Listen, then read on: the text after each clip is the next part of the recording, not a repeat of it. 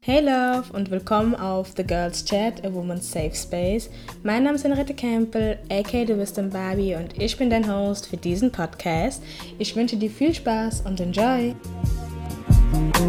Hey Loves! Heute habe ich eine andere Art von Episode für euch und zwar heute habe ich Black Girls Self-Love Affirmations und zwar ähm, Affirmations sind Glaubenssätze für diejenigen, die es nicht kennen. Und ich liebe Affirmations einfach, weil man kann die schön am Morgen sagen, man kann die am Abend sagen, bevor man einschläft oder auch so zwischendurch. Die können einem Kraft geben, die können einem das Selbstbewusstsein stärken und einfach auch teilweise einfach so den Ton für den äh, Tag setzen, weil dann ist man einfach so refreshed und so, yes, I know, I'm confident, I'm powerful and now I can go out into this world. Und genau aus diesem Grund habe ich für euch ein paar Black Girl Self-Love Affirmations ähm, aufgenommen und ich hoffe, sie gefallen euch. Wir sehen uns dann auf der anderen Seite. Bye! I am gorgeous. My hair is beautiful. My edges are beautiful, laid or unlaid. I love my big lips and I love my big nose. My eyes are alluring, my skin tone, my complexion is stunning.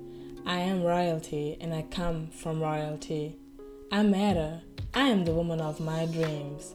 I am amazing. I love myself. I love everything about me, from the top of my head to the sole of my feet. I am a bad woman. I validate myself and I'm proud of me and all of my accomplishments. I talk kind to myself. I'm a positive resource. I exude positive energy everywhere I go. I put me first and I love putting me first. I accept who I am. I value my health. I am powerful. I can achieve everything that I put my mind on. I choose to let go of other people's opinions of me. I am smart, I am capable, and I am empowered and confident. I know that I have the right to be happy and no one can take it away from me.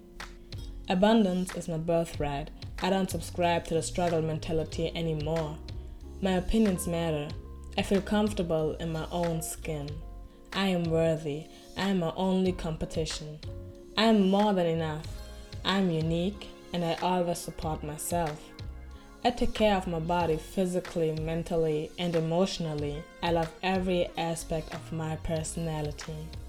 Every time I look in the mirror, I say, I love you.